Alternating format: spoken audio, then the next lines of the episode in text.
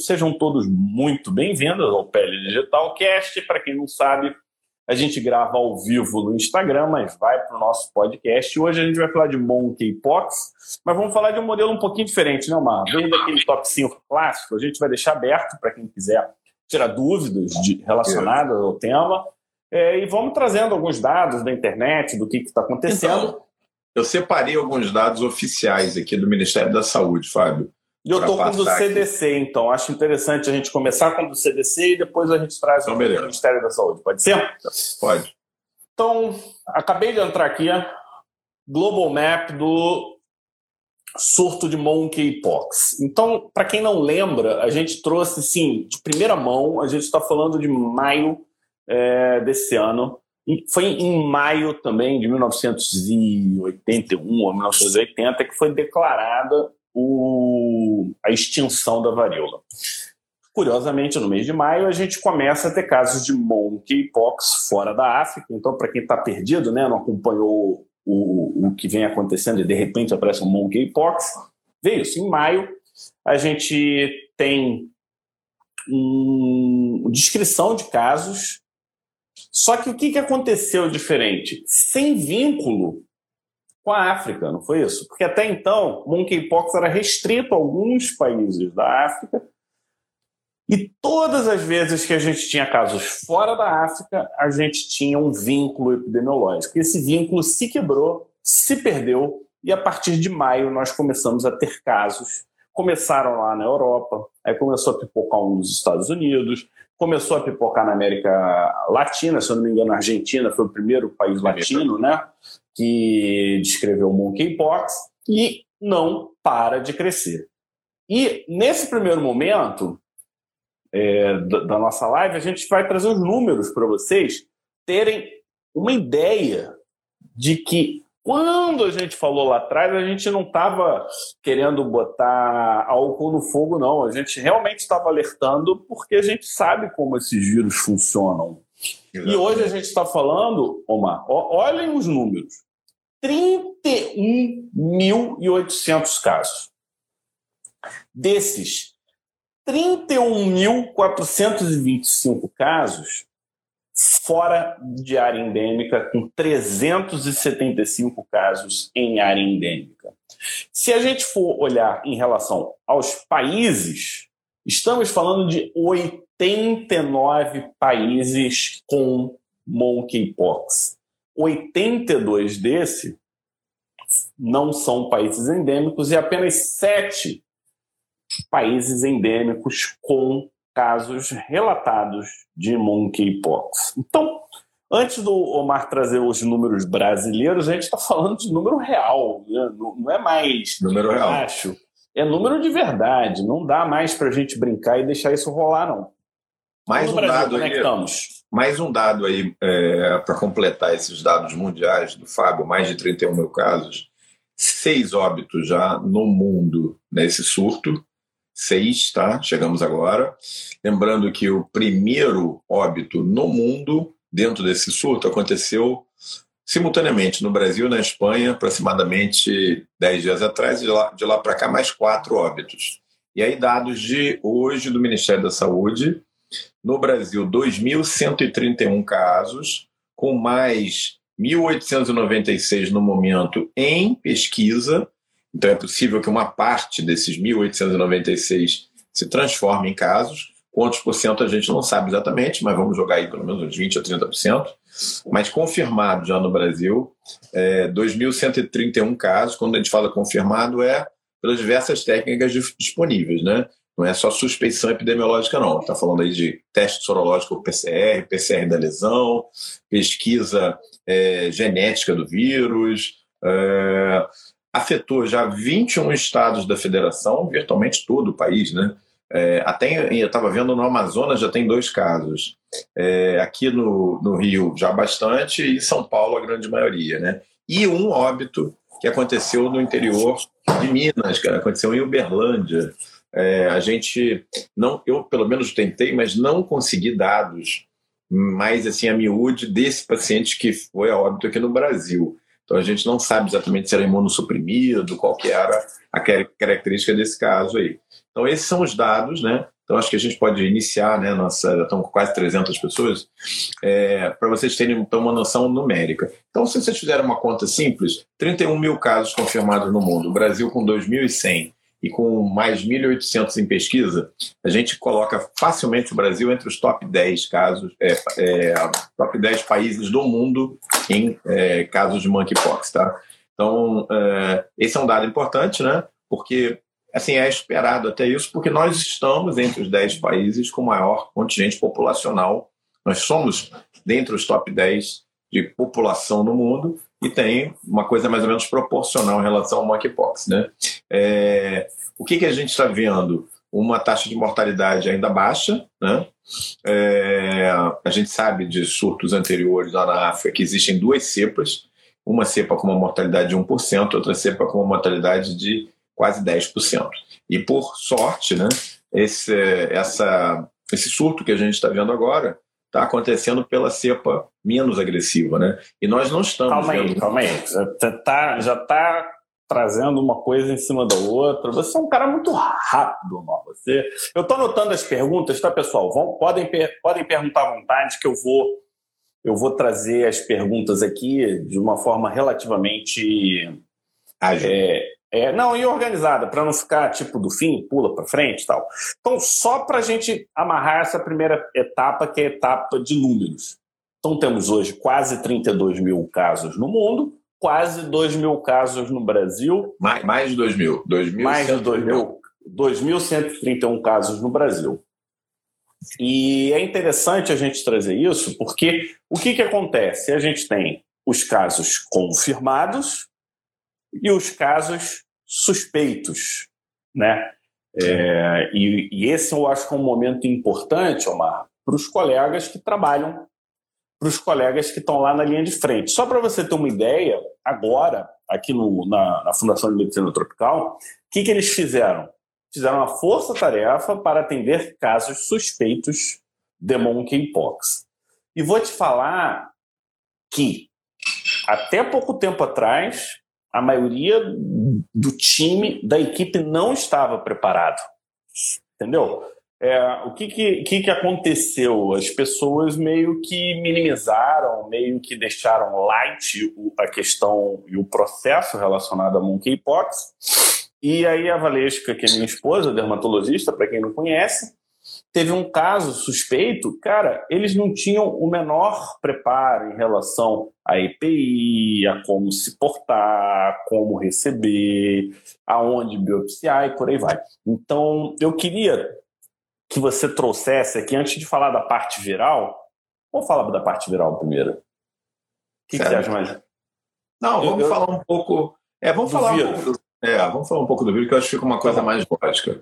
A gente então, falou um pouquinho da epidemiologia, para vocês terem uma noção do tamanho do problema, e agora vamos falar um pouquinho do vírus, né? A gente vai voltar então daqui a pouco um pouco mais na epidemiologia, pessoal, quando a gente for conversar sobre casos, quando suspeitar tal. E agora a gente vai falar do vírus, monkeypox. Então é um vírus que foi descrito no final da década de 50 na África. E durante muito e foi numa criança muito novinha. E meio que ficou escondido porque na época tinha vacinação da varíola.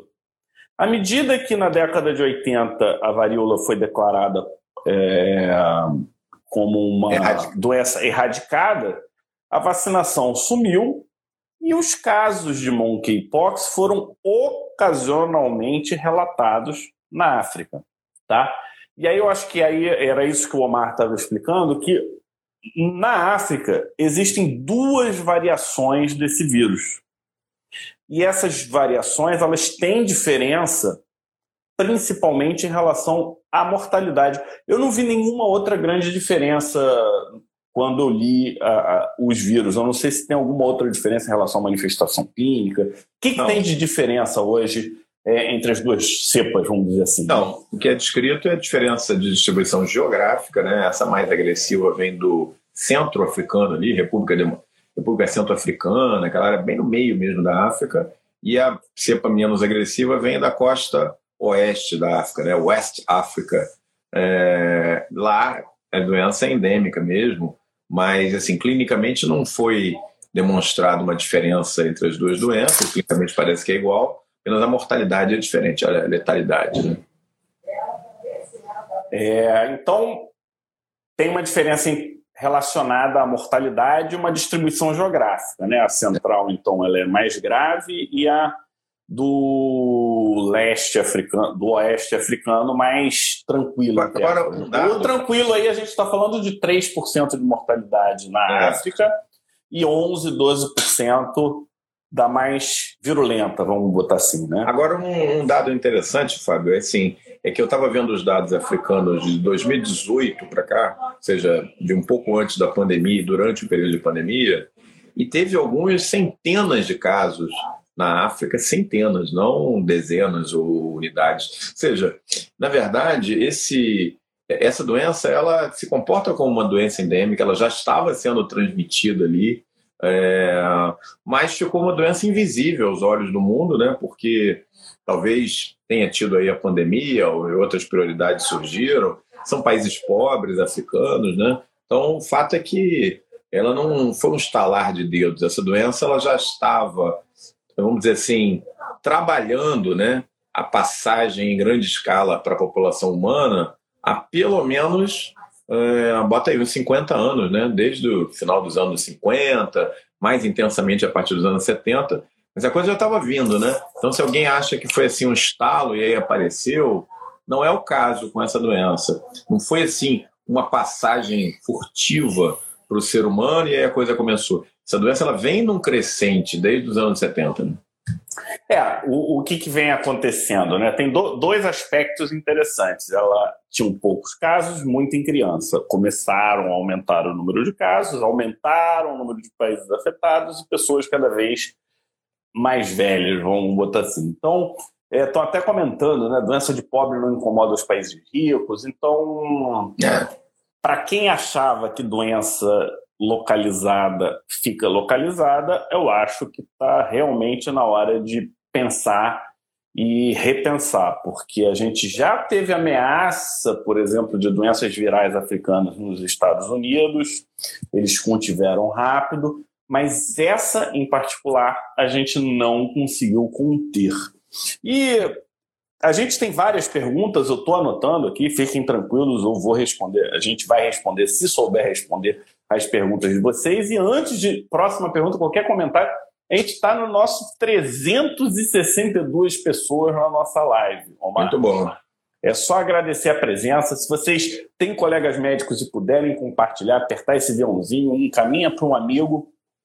E é quase como se fosse uma live de utilidade pública. Né? O Omar é um grande especialista em vírus e para poder conversar com ele eu tive que um, estudar mais vírus também, porque senão ia ficar quase que um monólogo, né?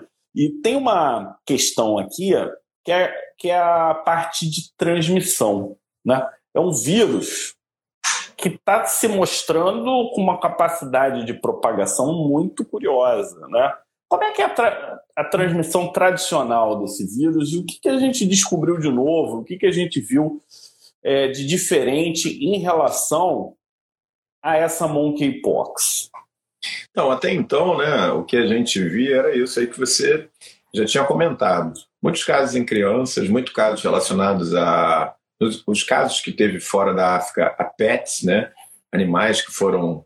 É, que foram comprados, foram levados para os Estados Unidos vindo da África, que disseminaram os casos em roedores americanos, né? Lá da, das pradarias americanas. É, mas houve claramente, Fábio, uma modificação da doença, e essa modificação é, a gente sabe de experiência prévia né, com outras doenças, que ela surgiu, ela teve aquela erupção ali em final de abril, início de maio na Europa, mas é possível que, para que isso começasse a ser detectado a nível epidemiológico, essa mudança talvez já tenha começado alguns meses antes, né? talvez final do ano passado ou iníciozinho desse ano, que foi a transmissão sexual, uh, por via sexual, do monkeypox. Então, hoje eu tenho conversado com vários especialistas de DST, até tive uma conversa bem interessante com o Mauro Romero, que você conheceu bem, né? já meu amigo de muitos anos, fundador da Sociedade Brasileira de Doenças Sexualmente Transmissíveis, ele fez a seguinte pergunta, Mar, na sua opinião, o que, que falta para a gente começar a considerar o monkeypox como uma doença de transmissão sexual, doença sexualmente transmissível nos dias de hoje. Aí eu parei para pensar e falei, cara, não falta nada. Transmissão sustentada tem, é, é, efetividade alta, é, as lesões claramente se localizando. Eu vou te falar, Fábio, eu tô, eu tô com seis casos de monkeypox confirmados, fora alguns outros aí que a gente está olhando. Todos eles com lesões muito localizadas em área genital, pelo menos no início. Depois, em alguns pacientes, a gente vai falar um pouco sobre clínica daqui a pouco, as lesões se disseminam mais, mas no início, lesões, que é o que a gente está vendo, né? Próximo ao pênis, base do pênis, e é, pelo menos quatro dos seis pacientes começaram assim, com lesões na base do pênis, e dois com lesões perianais. Né? Então, o que a gente está vendo é uma doença com claro comportamento sexual, não exclusivamente sexual, como o pessoal está perguntando, com claro é, componente de transmissão sexual. O que não é, Fábio, nenhum, é, nenhuma surpresa. A gente viu essa história acontecendo com o HIV. Né? Quando o HIV se adaptou à transmissão sexual, ele ganhou o mundo. Né? Parece que a via sexual é uma via eficaz na transmissão viral. Onde que a gente viu essa história também? Zika. O vírus da Zika sempre foi um vírus transmitido como? Através de um vetor alado, né, que é o mosquito. De repente, naquele, naquele surto que varreu o mundo aí em 2014, na época da, da Olimpíada, a gente começou a ver casos de transmissão sexual e começamos a ver o vírus sendo transmitido por, pelo sêmen, né, presente no sêmen. Tem alguns dados interessantes mostrando nessa, é, nesse surto de monkeypox a presença do vírus do monkeypox no sêmen. O que se discute é se ele realmente está sendo transmitido através do sêmen ou se né, no momento ali que a pessoa está tendo relação e tal, que o sêmen é colhido, existem lesões ali na uretra, próximo ao pênis e tal, que acabam contaminando o sêmen. Então essa discussão ainda existe, tá? Mas, assim, eu acho que não falta nada para a gente considerar nesse surto, nesse momento, o monkeypox como uma doença de transmissão sexual. É, o... para quem não não está acompanhando, acho que vale a pena fazer a. Acabou de virar 400 participantes aqui, mais de 400. Ó, muito, muito obrigado pela presença de vocês. Vamos contribuir. Então, vamos organizar a parte da transmissão. Assim como a varíola, monkeypox é transmitido por vias aéreas. Tá? Então a gente está falando aqui de dois, dos dois, tanto de aerossol quanto de gotículas. Então, quando a gente fala isso, a gente está falando de medidas de prevenção muito semelhantes aos do Covid. Então a gente já sabe como se prevenir de gotículas e ou aerossol. Dois, o vírus ele permanece viável na gotícula por mais de 48 horas. E se esse vírus é capaz de causar doença, aí é uma pergunta que também não sabemos. Três, o Omar falou, mas vale a pena a gente dar uma amarrada. É uma doença que pega outros animais com comprovada transmissão zoonótica como já a gente viu no cachorrinho da pradaria lá, cão da pradaria, que não é um, é um roedor, tá? Não é, é um roedor, não é. é um canídeo. Então a gente tem é, coelhos, ratos, pra, cão de pradaria. O, esses a gente sabe que são reservatórios, mas eles não ficam aparentemente doentes, eu acho. Agora, o macaco, ele não. Eu não sei se tem transmissão do macaco para gente e ele fica doente assim como a gente. É, esse é um detalhe curioso, provavelmente transmite, porque a, a gente sabe que as lesões são contaminantes, assim como na varíola. Então, esse é um outro aspecto muito semelhante. O que está diferente é esse predomínio de transmissão através de lesão via sexual. E eu, eu, de vez em quando, eu vejo um post ou outro tentando de, desconstruir essa, essa sua construção né, de, de que é uma DST. É uma DST. Tá? É uma DST, Fábio. é uma DST, falta... não tem é. pra onde. Não, se transmite por via sexual, é DST. Não importa, é. não precisa de nada além de transmissão via sexual. Escabiose é uma PST, eu aprendi isso Molusco seu contagioso. Molusco contagioso com vírus aparentado é uma doença sexualmente transmissível. É que as DSTs, ou, hoje não é DST, é IST, né, infecção sexualmente transmissível, é porque tem que ter o seguinte em mente: as infecções sexualmente transmissíveis elas podem ser exclusivamente associadas ao sexo, que não é o caso elas podem ser frequentemente, frequentemente associadas ao sexo. E elas podem ocasionalmente serem transmitidas por conta do contato sexual. Então, quando a gente está falando disso, a gente está falando de quê? De probabilidades. É, se ela é uma doença muito ou médio transmitida sexualmente, é algo que realmente a gente precisa comprovar. Né? É, é, esse, esse aqui é o detalhe. Então, eu acho que aqui eu consegui resumir o que você disse para o pessoal que está chegando e não está não tá acompanhando a doença. Porque é o que tem acontecido, Tomar. As pessoas meio que, de repente, caraca, agora eu preciso saber o que é monkeypox. A gente tem um vídeo no nosso canal do YouTube que a gente fala um pouquinho dos primórdios, mas nessa, na época que a gente fez o vídeo, a gente ainda não tinha as informações. E, e aqui vai uma, um, uma provocação, não para você, Omar, mas para quem está com a gente. O que, que vocês acham da gente fazer um evento um dia? A gente chama o Mauro, por exemplo, mais uns dois, três colegas, só para falar de monkeypox. Vocês acham que é interessante? É... Porque se vocês acharem, se o pessoal gostar da ideia... pode organizar a gente pode organizar, tira um dia, três, umas duas, três horinhas, pega uns três, quatro colegas com visões. Chamam um virologista, né? Chamam um virologista, chamam um, colega mais da, um, um cunho mais epidemiológico, um cara mais com a visão de infecto, o Omar, e eu fico lá só de boa, porque eu não tô afim de fazer aula, não, tô brincando. A gente entra, entra, entra no trabalho também. Não, eu trago os casos para mostrar, né? Que a gente já tem confirmado, histologia, tudo. É, ó, o pessoal tá gostando aí da ideia. Demorou, beleza. Olha só, Fábio, mais uma coisa. Dos meus seis pacientes, dois com lesões em cavidade oral, tá? Com lesões erosadas em cavidade oral, lembrando muito lesões de sífilis, lesões não dolorosas de cavidade oral, que assim você olhando dá aquela impressão de uma placa mucosa que a gente vê na sífilis, né? É, então assim, eu acho que a gente pode, é, sem maior é, dificuldade, caracterizar. A gente não sabe até onde esse surto vai, até onde isso vai avançar. Mas eu acho que a gente pode ter certeza de dizer que hoje a doença é uma doença de transmissão sexual. Tá? É, e isso leva, obviamente, a uma série de outros.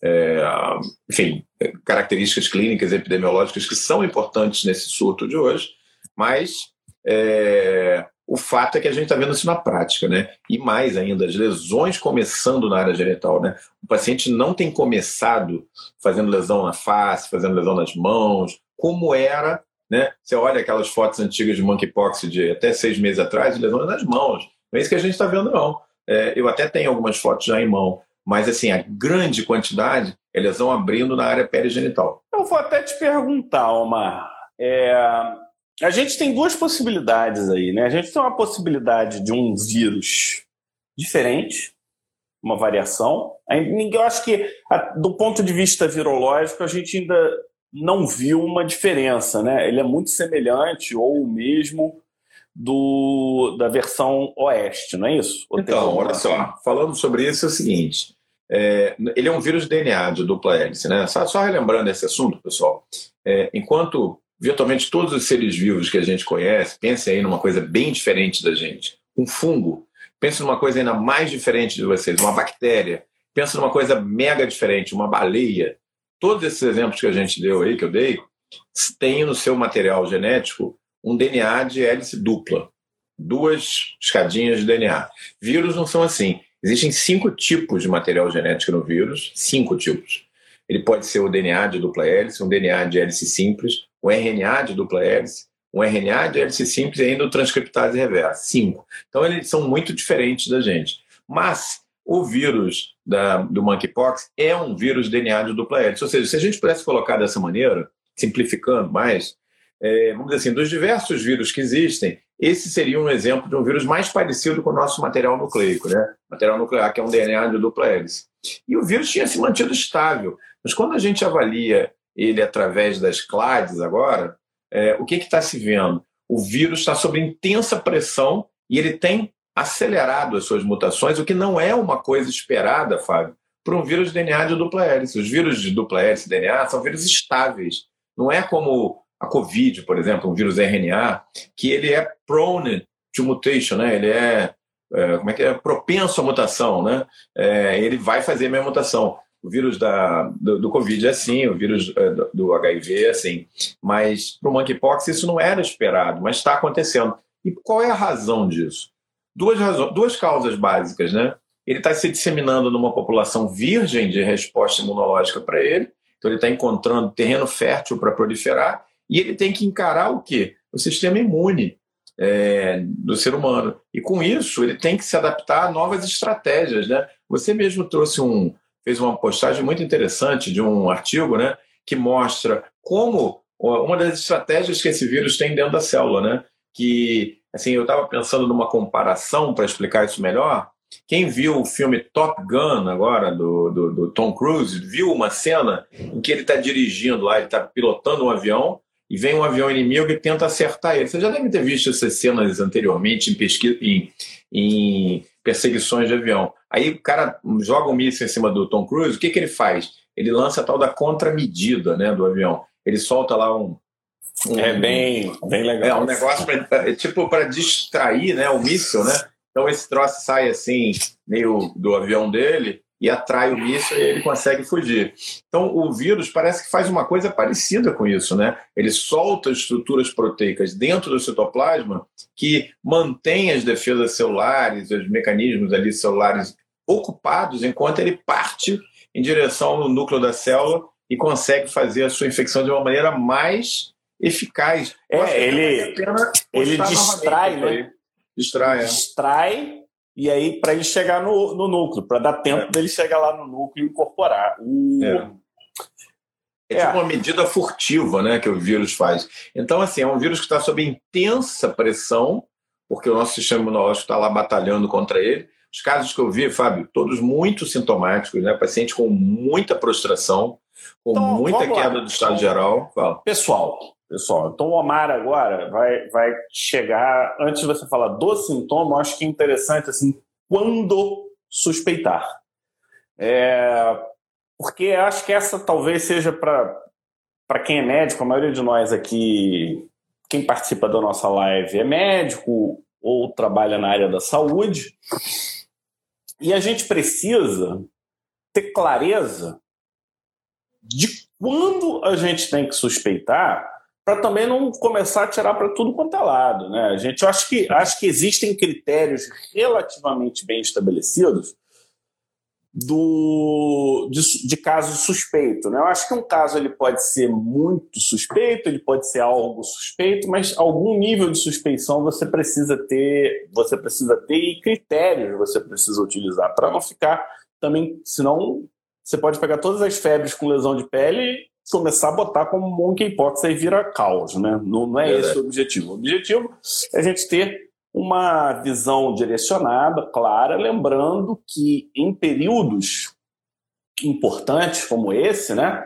É, às vezes a gente exagera um pouquinho no critério de inclusão como uma medida epidemiológica, porque a gente sabe que é um vírus com potencial de transmissão alto na verdade, até desconhecido. Né? A gente não tem essa clareza nesse momento da transmissão.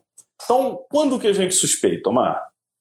Então, o que, que a gente está vendo, Fábio? A gente está vendo o paciente chegar para a gente, é, com, iniciar o quadro com um quadro febril, intenso, né? Quem está acostumado, acompanha a gente aqui nos cursos de imunologia, sabe que essa, é, esse início de quadro muito intenso, com adenomegalia, né? Aumento dos gânglios, febre, dor articular, isso normalmente é mediado, é, e não é nada estranho, né, por uma molécula chamada TNF-alfa, né, o fator de necrose tumoral alfa, que é uma das principais linhas de defesa iniciais contra qualquer infecção viral. Então a gente vê um paciente muito sintomático, prostrado, com adinamia, com uma coisa que tem caracterizado muito esse surto, que é o aumento dos gânglios. Então não são só as lesões de pele, não. Muito gânglio, gânglio submandibular, é, gânglios inguinais em muitos pacientes. É, eu vi alguns pacientes desses aí que a gente está acompanhando que lembrava a adenomegalia até de, uma, de um linfogranuloma venéreo né, aquela, aquele bubão, né? Eu tenho dois pacientes fotografados que ele tem, inclusive tem um bubão, tem aquele abaulamento eritematoso, você vê aquilo ali, né?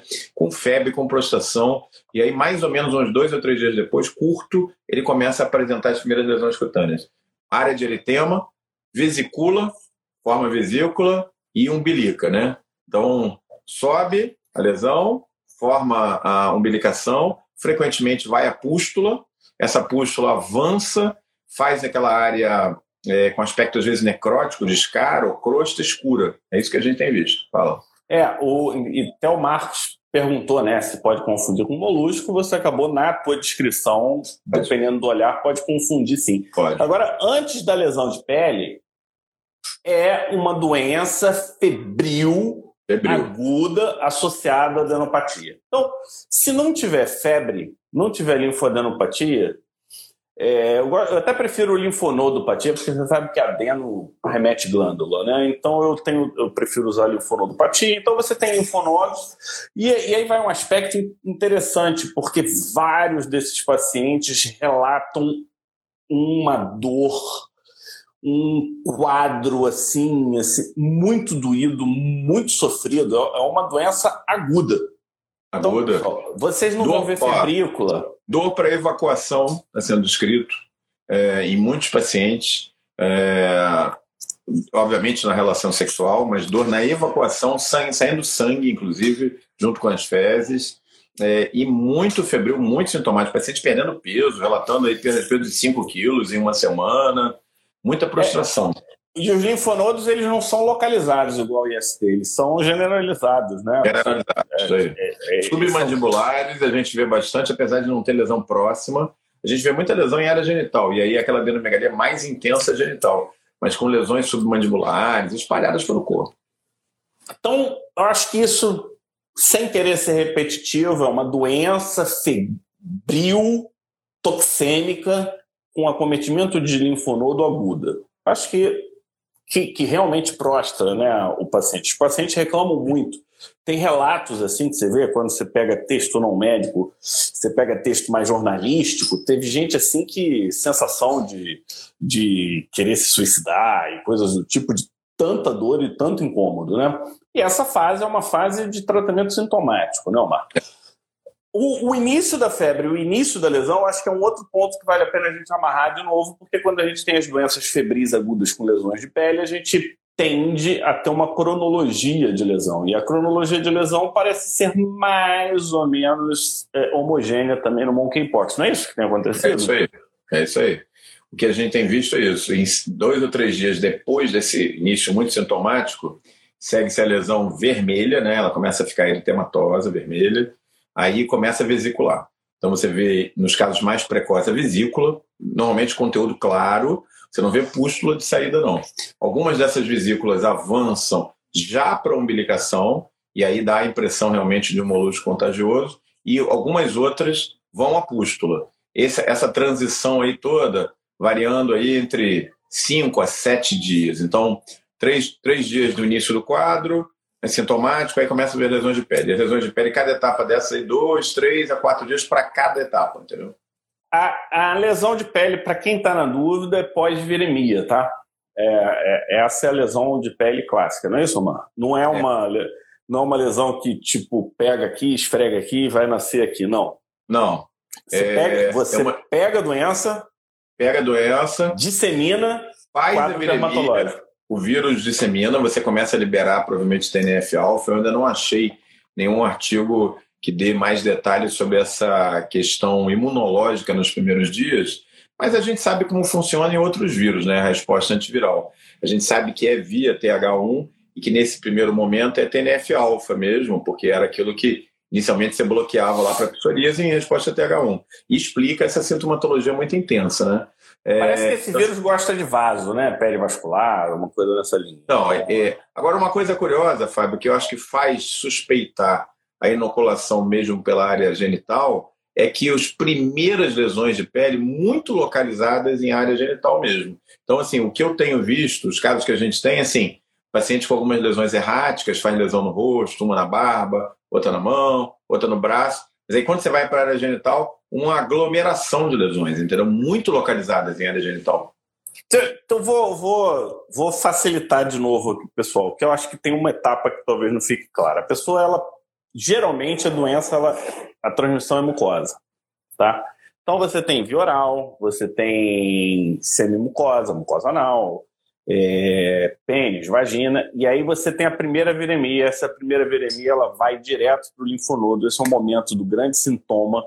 E aí você tem uma viremia secundária, que é pós-linfonodo, que pega os outros órgãos, geralmente é pele. Então acho que é, assim a gente consegue organizar um pouquinho Ô, mais. Fábio, tem uma, tem uma pergunta interessante aqui da Janaína. Então, pacientes em uso de anti-TNF-alfa podem fazer lesão mais gravemente? Isso é um dado interessante que a Janaína perguntou. O Jonas, é o seguinte, é, como, olha só, é, como eu falei, eu ainda não achei um artigo que, não sei se já houve tempo, né, de descrever em detalhes como é que é a resposta imunológica inicial nos casos de monkeypox. Mas pelo que a gente sabe de outros vírus, a gente sabe que a resposta TH1 é preponderante na infecção viral e que o, TNF é uma molécula muito importante no, nas primeiras etapas da resposta TH1. Então é possível duas coisas em cima dessa tua pergunta: que pacientes usando anti-TNF tenham um quadro inicial mais brando, menos sintomático no sentido de dor, de febre, de dor articular e de queda do estado geral, porque ele está usando o anti-TNF. E na teoria, na teoria, usuários de anti-TNF poderiam ter, um, sim, um quadro viral mais grave. Ele pode não ter tanta gravidade ali no início, tanta sintomatologia, mas ele pode evoluir de uma forma mais grave, sim. A gente não tem uma resposta clara ainda para isso, tá? Mas na teoria, se você está usando o anti-TNF e essa sintomatologia inicial é mediada pelo, pelo TNF, você poderia ter um quadro mais brando, menos sintomático inicialmente. Não quer dizer que ele seja é, menos grave lá na frente, mas menos sintomático nos primeiros dias. É, o lembrar que, assim como na varíola, monkeypox tem uma propensão né, de complicações, né? Então você pode ter infecções bacterianas, você pode ter infecções de córnea, né, descritas, você pode ter. Isso não tem acontecido tanto, né, no, na, na rotina, mas eu tenho visto relatos, por exemplo, de proctite, é. de, de complicações na área genital. E um outro dado que é interessante, né, muitos casos não evoluem tão mal e tem uma doença relativamente restrita né, na, na área de é, genital ou inguinal. Então, é, você viu aí, não sei se você viu publicações agora nos últimos dias de um ator pornográfico americano que pegou monkeypox, fez uma lesão na barba, uma lesão, acho que aqui no pescoço, a área genital dele, obviamente, ele não mostrou, né? E como ele é um ator pornográfico, ele é tranquilo, ele não tem essa. Então ele postou nas mídias sociais as lesões dele, assim, até com a cara rindo e tal, é... e até reforçando essa questão epidemiológica que a gente via no monkeypox mesmo de transmissão sexual, né? Você vê, e ele tinha um quadro muito brando, localizadinho, mas não é isso que a gente vê em muitos pacientes, não dois dos pacientes que eu acompanho são HIV positivo. E eles têm um quadro bem mais sintomático, tá? bem, bem mais de prostração e com muita lesão. Agora, uma dúvida, perguntaram algumas vezes aqui, em relação às crianças. Né? A gente tem, tem ouvido é, e relatos em casos de criança. E aqui, em cima desse, dessa observação, eu queria chamar atenção para dois aspectos. Um, se é uma doença que está associada a contato sexual, será que a gente precisa ficar de olho na possibilidade de abuso? Essa é uma pergunta que tem que ficar no ar, né? Porque toda EST abusa uma possibilidade. Mas, por outro lado, o contraponto é que é uma doença de fácil transmissão E se você tem lesão e encosta numa criança, você tosse ou sai gotícula, aerosol, você pode transmitir. Então, fica no ar, mas eu não fico relaxado, sabe, Omar? Eu acho que você tem que estar tá com um olhar atento, com muito cuidado, muita delicadeza, muita atenção, não para não acusar ninguém de nada, mas fica sempre atento. Agora, clinicamente, as crianças, elas manifestam diferente? Elas manifestam igual? Como é que está essa parte infantil? Olha só, Fábio, tem dois dados aí que eu queria comentar. O primeiro é que é, a, a, o monkeypox do que a gente conhecia antes desse surto lá na África era basicamente é, em crianças. E lá a gente tem uma mortalidade bem mais alta do que a gente está vendo aqui. Isso faz supor que o monkeypox tem potencial de ser mais agressivo nas crianças, porque a gente não está vendo uma mortalidade. 20 minutos. É, é, a gente não está vendo uma mortalidade tão alta nos casos. Você vê 31 mil casos com seis mortes. Mas entre as crianças, lá na África, a mortalidade é mais alta. Então, isso faz supor que nas crianças a doença sim possa ser mais agressiva. A gente não tem esses dados. Mas o outro dado importante que eu acho que precisa ser dito é assim: é verdade o que você falou, possibilidade de abuso sexual, mas eu acho que tem um outro dado em relação à infância que me preocupa mais do que esse. Porque se acontece, deve ser uma coisa pontual, que é o fato de você ter transmissão na comunidade. Né? Eu acho que o grande problema de você ver casos crescentes nas crianças é você entender que essa doença, então, ela realmente saiu do nicho da transmissão sexual e ela está começando a ser transmitida na população por outras vias que não só a sexual. Então, eu acho que esse é, um, é o motivo de mais preocupação quando eu vejo casos infantis. Né? A gente sabe que muitas doenças é, são levadas para dentro da casa pela criança também, né? Isso funciona assim para várias infecções respiratórias. Então, a gente começar a ver casos crescentes em crianças sinaliza duas coisas: a possibilidade dessa, dessa pandemia, dessa, dessa, dessa epidemia, é, ela, se, ela passar a ser transmitida por outras vias, e sim, a possibilidade da gente ter mais óbitos a médio prazo. É, então ao, tem um aspecto epidemiológico que chama muita atenção nessa. Ainda não é considerado uma pandemia, mas assim, tá faltando um, é. um pouquinho, né? Exatamente. Agora, como é que é o termo que eles falam? Que é, é uma infecção aí que a gente tem que ficar de olho. É, tem um termo técnico, né? PHEI, alguma coisa assim. Eu, eu sempre esqueço um nome longo, mas é tipo pré-pandemia. Mais um pouquinho eles vão chamar isso de pandemia, que é o, o fato de ter uma enorme prevalência em homens que fazem sexo com homens. E esse é um outro ponto que tem levantado muito aspecto, é, muita discussão se é doença relacionada a comportamento, não é? Eu, eu tenho uma visão e eu tenho uma leitura sobre isso. Eu acho que quando a gente faz uma observação dessa, o objetivo aqui é alertar. Então, por exemplo, se a gente tem visto hoje, é, são mais mais de 97% hoje são homens que fazem sexo com homens. É. Então a gente tem uma nítida é, associação epidemiológica. Se existe essa associação epidemiológica, é importante isso ser dito não no sentido de criar é, observações de preconceito. É, pelo contrário, é para as pessoas ficarem mais atentas e se preservarem mais em relação é. ao que está acontecendo. Então, essa é a minha visão como médico. Eu não tenho nunca uma, né, aquela coisa de segregação, nada disso. E isso é importante, porque se você sabe como é que se transmite, você tem uma ideia de como se protege, você pode tomar medidas epidemiológicas para conter ou minimizar o dano. Faz sentido isso que eu te falei? Faz total sentido. Os dados, assim, é, é, medicina, pessoal, ciência não é feito. Eu falo isso aí algumas vezes, mas enfim, não é o que a gente quer, o que a gente acredita, o que a gente gostaria. São os dados, eles têm que falar por si, a gente tem que ter a cabeça aberta para entender esses dados, né? Então, assim, virtualmente, a enorme totalidade dos casos no momento são em homens que fazem sexo com outro, outros homens, e mais ainda, tem os dados de idade, né? Entre 20 e 49 anos é esmagadora maioria. Então, daí, a gente tira algumas possibilidades, tá? É, primeiro, que é, esse surto começou realmente nessa população, se, é, tem algumas é, possibilidades aí de alguns eventos de é, chamados super spreaders, né? eventos em que várias pessoas tiveram relação sexual conjuntamente, que pode ter sido um evento propagador da doença. A gente viu isso acontecer com a Covid, né? É, se vai ficar assim ao longo do tempo, eu acredito que não. Eu acredito que não. Eu acho que é uma questão de tempo até a gente começar a ter uma transmissão heterossexual mais intensa. É, eu acho que isso é uma coisa do início, como foi o HIV.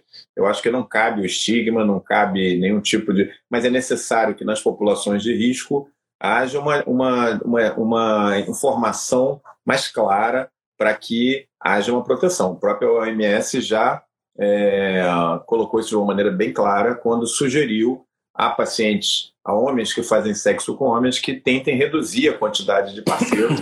e a questão do uso do preservativo, Fábio, eu vou te falar, eu não tenho visto tanto lesões no corpo do pênis, mas na base do pênis, onde a, a camisinha não protege adequadamente, a gente sabe disso.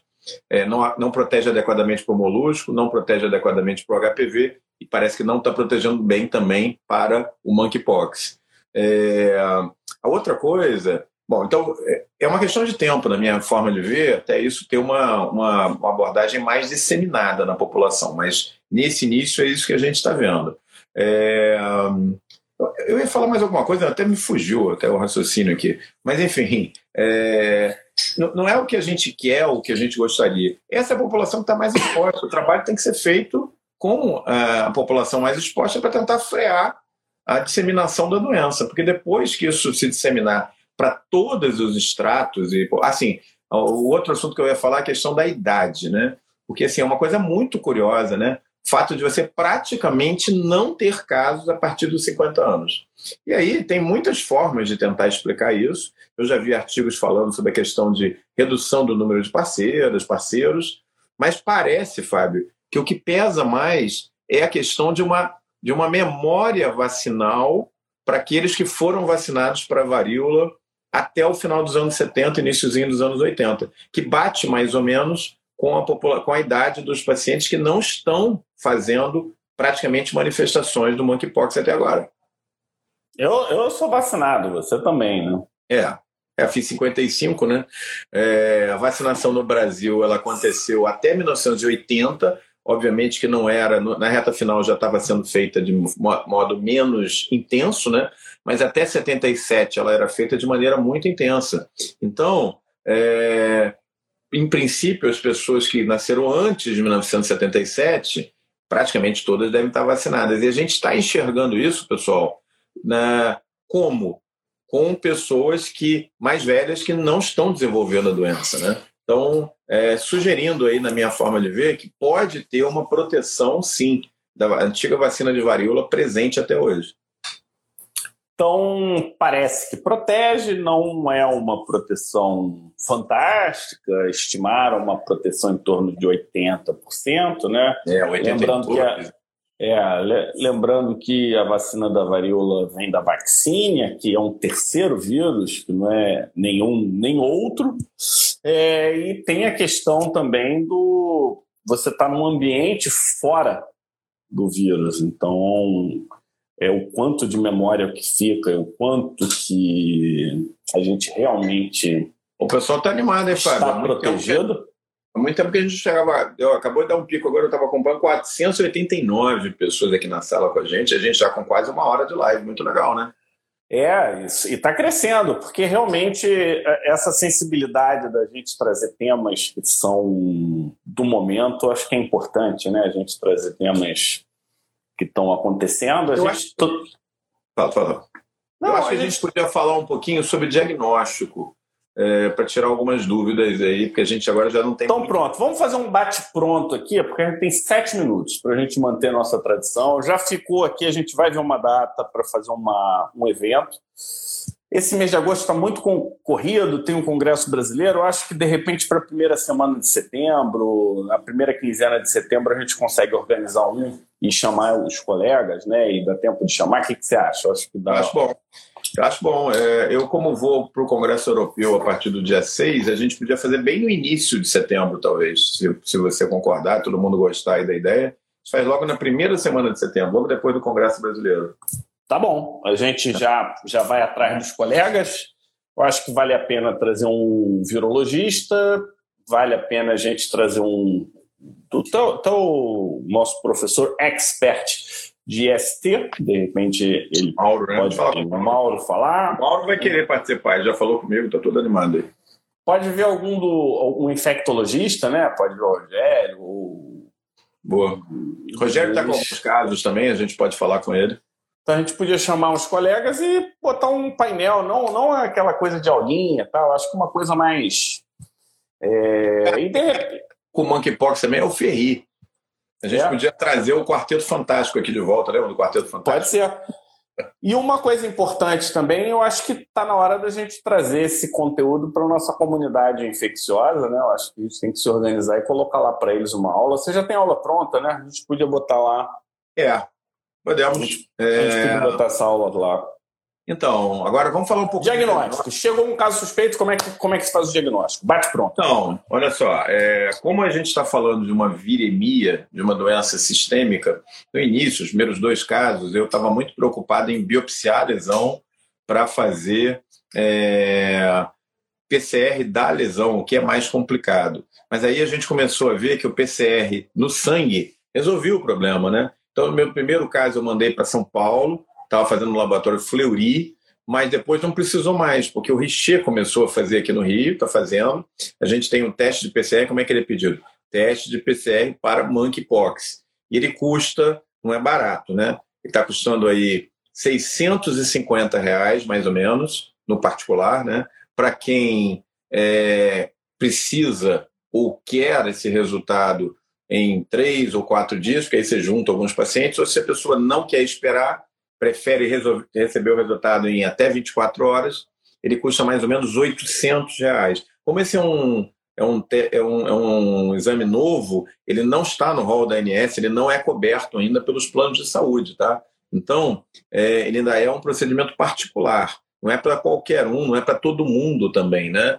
É, e a gente também tem já três casos biopsiados mostrando as alterações histológicas nesse. O convênio não está pagando ainda, Rosane, porque é uma doença nova e não está incluído no rol da ANS. Então, o plano de saúde não tem obrigação de pagar pela legislação, tá? Por isso que eu estou dando aí os valores, quais são, qual é o laboratório que tem. Temos bem práticos, é isso que a gente está fazendo no momento. Ó, Sérgio Franco está fazendo pelo plano e faz a coleta.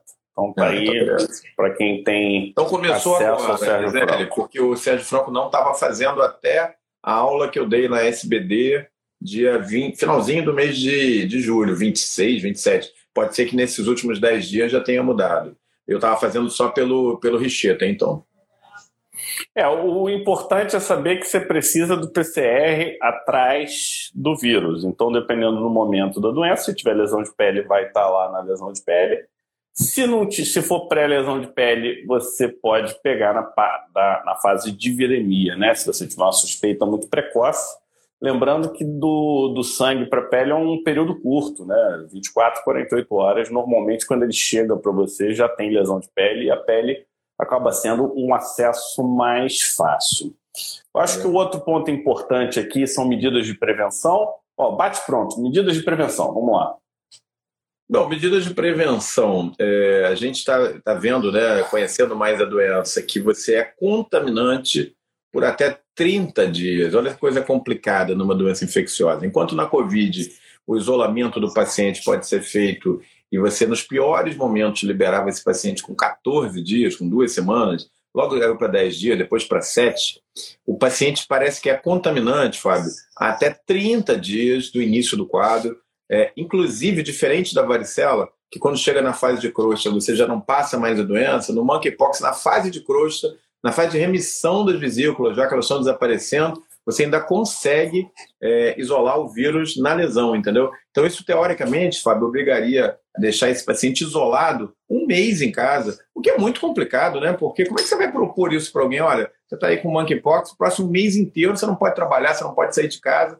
Isso tem gerado problemas como aquele do metrô de, de, da Espanha, não sei se você leu esse negócio, né? Que tinha um médico andando no metrô da Espanha, viu um paciente em pé de máscara, cheio de lesão no corpo todo, abordou o paciente e falou assim: Você sabe que você tem monkeypox? Essa lesão aí é muito sugestiva de monkeypox e tal, ele devia ser bom de lesão de pele, né? Aí o cara falou: Eu sei, eu sei que eu tenho monkeypox. E por que você não está em casa? Não, porque o meu médico falou que eu tinha que ficar de máscara. Obviamente que o cara talvez não tenha explicado para ele que ele tinha que ficar em casa de máscara. 500 pessoas na nossa live, olha que beleza, acabou de dar o pico. E aí o cara simplesmente pegou a máscara e foi pro metrô, né? Aí o médico falou que era um absurdo. O que, que aconteceu? As pessoas dentro do metrô queriam bater no médico. O médico teve que pular fora do trem. Os pacientes, os, é, as pessoas no metrô ficaram do lado do paciente com monkeypox e o médico teve que vazar, senão ele ia virar pasta de médico, né? Que, que gosta de monkeypox. Então, olha só que situação complicada, né? Olha, 501 na live. É, situação complicada, né? Porque você tem que teria que isolar o paciente por 30 dias. Isso gera uma dificuldade muito grande. Ou seja, é um grande desafio o monkeypox em todos os sentidos. Não temos tratamento eficaz, né? quer dizer, não temos aprovado no Brasil. Já existem três ou quatro drogas é, que são comprovadamente eficazes, mas não são aprovadas no Brasil. Tem produção em pequena escala. Então, assim, realisticamente, os casos hoje são tratados de forma sintomática até que o quadro regrida por conta própria. É, tem aí algumas estratégias, tem estratégia de vacina de bloqueio, tem questões de acesso à vacina, novos tipos de vacina. Eu acho que o gostinho de quero mais para o nosso evento de Monkeypox vai ficar no ar. Já passamos de uma hora de live. É, agradecer. Live dos 500, eu acho que muito obrigado pela presença de todos. É um tema. Eu fico muito satisfeito em saber que os colegas estão interessados em saber mais sobre temas e assuntos tão importantes, né? É, é isso aí. Fica aí o, o pré-convite e também fica o convite, a gente vai fazer uma. To, toda a nossa jornada de imunologia, a gente vai replicar ela é, nas próximas semanas, para quem não pôde e não conseguiu assistir, então a gente vai trazer a imunologia simplificada para vocês. Agradeço mais uma vez a presença, a parceria do Omar. E o boa noite é seu, Omar. Você que é um homem viral aí, finaliza aí com com as então, palavras pessoal, como eu falei antes, né, para quem gosta de virologia, é, esse tem sido um momento único, né, porque a gente está vendo novas e novas lesões chegando. A gente fica, obviamente, preocupado, mas por outro lado é fascinante também um pouco, né? A gente vê isso tudo. É, a gente vê como as pessoas estão se importando, interessadas pelo número de hoje, um pico de 503 pessoas na live, né?